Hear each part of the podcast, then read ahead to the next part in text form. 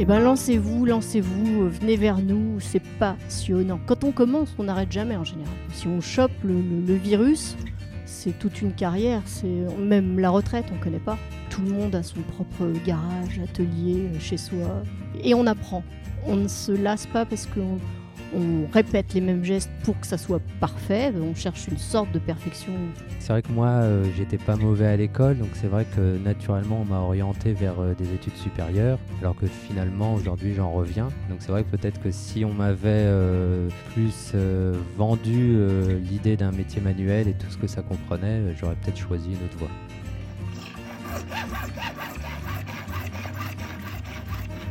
À quelques pas d'Orléans, à la maison Taillarda, des dizaines de mains s'agitent pour faire apparaître sur Terre des meubles d'exception. Des meubles comme on pouvait en voir dans les châteaux. Ébénisterie, sculpture, vernis au tampon, marqueterie, dorure, gainage de cuir, montage en bronze, tapisserie. Ce ne sont pas moins de 10 savoir-faire requis pour fabriquer des commodes, des tables, des bureaux, des fauteuils, dans le respect des règles d'or. On vous emmène à la rencontre de ces passeurs et passeuses de gestes qui perpétuent des savoir-faire. Bonjour Martin. Bonjour Gabriel. Alors où est-ce qu'on est ici? Ici, on est à Saint-Cyr-en-Val, dans l'atelier de la maison Taillarda, qui est une maison qui fabrique euh, du mobilier inspiré de style depuis euh, 1987. C'est quoi du mobilier de style? C'est du mobilier qui est inspiré de la grande époque du mobilier français, c'est-à-dire fin du XVIIIe siècle et début du XIXe siècle. Et une- de nos particularités, c'est qu'on essaye d'être le plus respectueux possible des méthodes de travail qui étaient employées euh, à l'époque. Alors, il y a quand même des concessions à la modernité, mais euh, on continue avec ses savoir-faire traditionnels, le vernis au tampon, la garniture des sièges, le montage des bronzes, le, le travail du cuir, etc. Donc, on essaye d'être le plus proche possible. Après, on a des finitions qui peuvent être plus contemporaines. On arrive... euh, dans un langage plus moderne, je dirais pimper euh, nos modèles. Mais disons qu'on est quand même dans cette inspiration classique. D'accord, donc ça ressemble un peu à des meubles qu'on peut trouver dans des châteaux, mais qui parfois peuvent euh, être un peu plus modernes, comme le magnifique canapé que vous avez dans votre entrée, qui est d'un jaune avec des magnifiques euh, fleurs dessus et qui avait été fait pour Yves Saint Laurent, c'est ça? Pour Christian Lacroix, Pour Christian Lacroix. Quand on fait euh, un bureau ou une commode, en travaillant sur la couleur du vernis, sur euh, la finition, on peut lui donner quelque chose d'assez contemporain. Donc concrètement, euh, j'ai un client qui vient faire un magnifique fauteuil. Euh, quelles vont être les différentes étapes C'est vrai que fabriquer un meuble ou fabriquer un siège, c'est un nombre d'étapes très important. D'abord, si je prends l'exemple de ton, de ton fauteuil, il va falloir fabriquer ce qu'on appelle la carcasse, c'est-à-dire la structure. Ça, c'est fabriqué dans notre atelier de l'IFOL-le-Grand, dans les Vosges. Donc là-bas, on fait la carcasse qui nous est envoyée ici. Et chez Taillarda à Orléans, on va faire toutes les finitions. Donc on va, si tu as choisi un bois verni, on va le vernir. Donc on va faire la mise en teinte et on va faire notre fameux vernis au tampon, ou ça peut être aussi un bois peint. Dans toute cette première étape, il y a beaucoup de ponçage pour avoir en fait le grain du bois le plus fin possible. Et ensuite, il y a toutes les étapes ou de vernissage ou de peinture. Et ensuite, il va avoir la garniture du fauteuil, c'est-à-dire tout le travail euh, De rembourrage. de rembourrage, de sanglage, etc. Après, qui peut être soit avec la technique, euh, ce qu'on appelle chez nous semi-traditionnelle, soit avec la technique euh, traditionnelle. Ensuite, on peut poser des bronzes dessus. Alors sur les sièges, c'est plus rare, mais sur un bureau ou sur une commode, on peut rajouter le fait, si je prends l'exemple de mon bureau, on pose des bronzes. Et donc il faut les adapter, on les visse, hein, c'est pas collé, c'est pointé ou vissé comme on dit. Il faut vraiment les ajuster au plus proche. Et puis il faut aussi poser euh, le cuir, et le cuir sur lequel on va mettre un motif de vignette qui est aussi un savoir-faire particulier.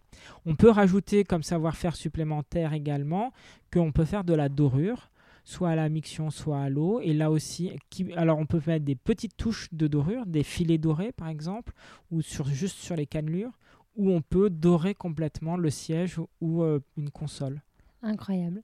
Tu nous emmènes dans l'atelier? Avec grand plaisir. Bonjour Déborah. Bonjour. Alors ici, on est dans l'atelier de vernissage Et de peinture. et de peinture. Ça fait combien de temps que vous êtes là? Alors maintenant, moi, ça va faire bientôt bah, 12 ans déjà. Et c'est quoi votre parcours? Alors, euh, j'ai fait l'école boule pendant 5 ans en menuiserie en siège. Et ensuite, j'ai fait une formation AFPA dans le vernis en finition, en cabine. Et qu'est-ce qui vous a donné envie de faire des choses avec vos mains? Ah bah, j'ai toujours été très manuelle. Et puis, je pense que je tiens de ça de ma mère. Et derrière vous, vous avez un panel de couleurs que vous proposez. Je crois qu'ici, vous fabriquez vous-même vos couleurs. Alors, il y a quand même des bases. On a quand même des bases de peinture. Et après, en fonction de ça, c'est des pigments. Et on essaye de noter aussi, hein, parce qu'il faut toujours noter. On a des recettes. Donc, à chaque fois, on note le dosage. Parce qu'il faut, faut reproduire la même chose à chaque fois aussi. Oui, c'est de la vraie chimie. C'est ça. Et entre vos mains, quels sont les types de meubles qui arrivent? Je vois, on dirait, c'est un tiroir, ça, C'est ça. qui n'a pas encore de poignée. Non, non, non, les bronzes, c'est tout à la fin. D'accord. Donc vous allez, voilà, vous allez avoir à la fois des chaises, des tables, c'est ça, c'est génial. euh. C'est assez, euh, bah, c'est assez varié en fait. Euh, on peut très bien travailler sur des petites pièces comme sur des grosses pièces. Et vous travaillez en binôme? Oui. Donc avec euh, bah, Olivia. C'est quand même plus sympa l'atelier. Ah à bah ouais, oui, super. ouais. Puis on s'entend super bien. On travaille à peu près bah, pareil. Et je vois derrière vous plein de pinceaux de tailles différentes, Ça, avec des poils différents, parce que j'imagine que pour euh, chaque objet, il va y avoir euh, quelque chose qui doit être adapté. C'est ça. Bah, en fonction de, bah, il y a des petites, des petites pièces, mettons ici. bon, on voit pas, mais euh, bah, ça dépend de la taille euh, du meuble. Donc euh, forcément, on a des plus petits pinceaux pour faire des filets. Donc des filets, il faut vraiment être très précis. Donc là, forcément, c'est des, vraiment des tout petits pinceaux. Et euh, donc bon, bah, on a différents, euh, différentes tailles de pinceaux. ouais.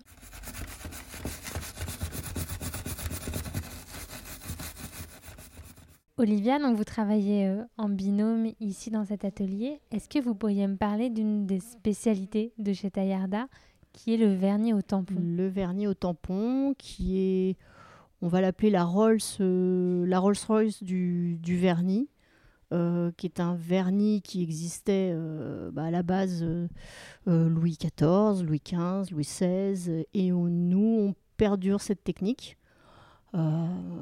Donc c'est un- un- proche des lacs. C'est le plus beau des vernis. C'est le plus transparent, c'est le plus chic, c'est le plus élégant. Et il est fait à la main bah, depuis des siècles. Et nous, on fait que répéter ce que nos ancêtres faisaient déjà. Pourquoi on appelle ça au tampon? Parce qu'on travaille avec de la mèche et du coton. Et on fabrique à la main nous-mêmes notre tampon pour vernir à la main. et, et vous, qu'est-ce que vous aimez particulièrement dans, dans ce métier? Euh, ben, j'avoue que je suis manuelle depuis l'enfance. Moi, j'ai fait les beaux-arts, j'ai toujours dessiné, peint, collé, découpé. euh, euh, et quand je suis rentrée dans l'artisanat, j'y ai pris goût parce que c'est très concret. On commence un travail, on le termine, et bah, il y a une reconnaissance. Il n'y a rien d'abstrait dans ce métier c'est vous qui l'avez fabriqué. Vous, vous avez participé, vous êtes un maillon de euh, ce luxe, de ce beau qui fait rêver, qui, fait du bien parfois. Il n'y a pas de lassitude parce qu'il y a un, euh, apprentissage euh, tout le temps en fait. Donc quand on s'est lassé ou on est fatigué d'une étape ou d'un- d'une pratique, hop, on évolue vers une autre et c'est sans fin. Donc il n'y a pas de lassitude. Karim, vous êtes aussi vernisseur ici. Comment est-ce que vous avez découvert euh, ce savoir-faire? Euh, par hasard, en fait. Euh, moi, à la base, je suis issu d'une formation dans la communication et le marketing. J'ai exercé pendant 15 ans dans le marketing, dans les grandes entreprises. Et donc, je me suis reconverti, en fait, dans un métier artisanal. J'ai fait une formation de peinture sur mobilier. Où et en fait, dans le sud de la France, au sein de l'atelier Garance, qui est la seule formation en peinture sur mobilier qui est euh, reconnue par l'Institut national des métiers d'art. Donc ensuite, je me suis mis à mon compte pendant deux ans. Et puis par hasard, euh, j'ai postulé ici, euh, puisqu'elle recherchait un vernisseur. Et j'ai été recruté au mois de mai dernier. J'imagine que dans votre ancienne vie, vous étiez beaucoup derrière un ordinateur. C'est ça, exactement. Vous avez eu envie euh, de faire quelque chose avec vos mains? J'avais envie, oui, il y avait une quête de sens. Euh, il y avait également euh, le souhait de voir concrètement le résultat de son travail. C'était assez abstrait le marketing. Euh, donc là, j'avais besoin vraiment de toucher la matière et de voir le résultat de, de mon travail et de mon labeur. On dit que ça met du temps de maîtriser un savoir-faire. Oui, tout à fait. Parce que moi, ça fait cinq mois euh, que je suis là et je me prétends pas vernisseur. Effectivement, il faut plusieurs années pour vraiment maîtriser cette matière, Et qui est une matière vivante et euh, qui est euh, à regarder euh, d'un point de vue extérieur paraît très simple et en fait qui est très technique euh, entre le dosage du produit, le geste à effectuer, la pression de la main sur la matière. Il y a un ensemble de paramètres qui rentrent en ligne de compte pour vraiment arriver à un vernis parfait. Et qu'est-ce que vous avez envie de dire à un jeune qui connaîtrait mal ce métier ou pas du tout? Euh, pas du tout, parce qu'il n'est pas, il est pas enseigné ou très peu euh, en école. Euh, bah, qu'il faut être curieux et qu'il faut essayer effectivement de venir à la rencontre de professionnels et d'artisans pour pouvoir découvrir des métiers qu'on ne suppose pas euh, forcément exister.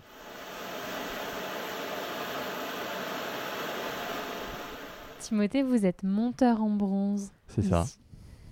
Donc les meubles arrivent chez vous, ils sont déjà vernis, Pas à chaque fois. pas à chaque fois. Ils Parce peuvent que j'ai euh, j'ai de la préparation à faire. Des fois, ils peuvent être euh, soit peints, soit en bois brut, quand il y a beaucoup de préparation à faire dessus.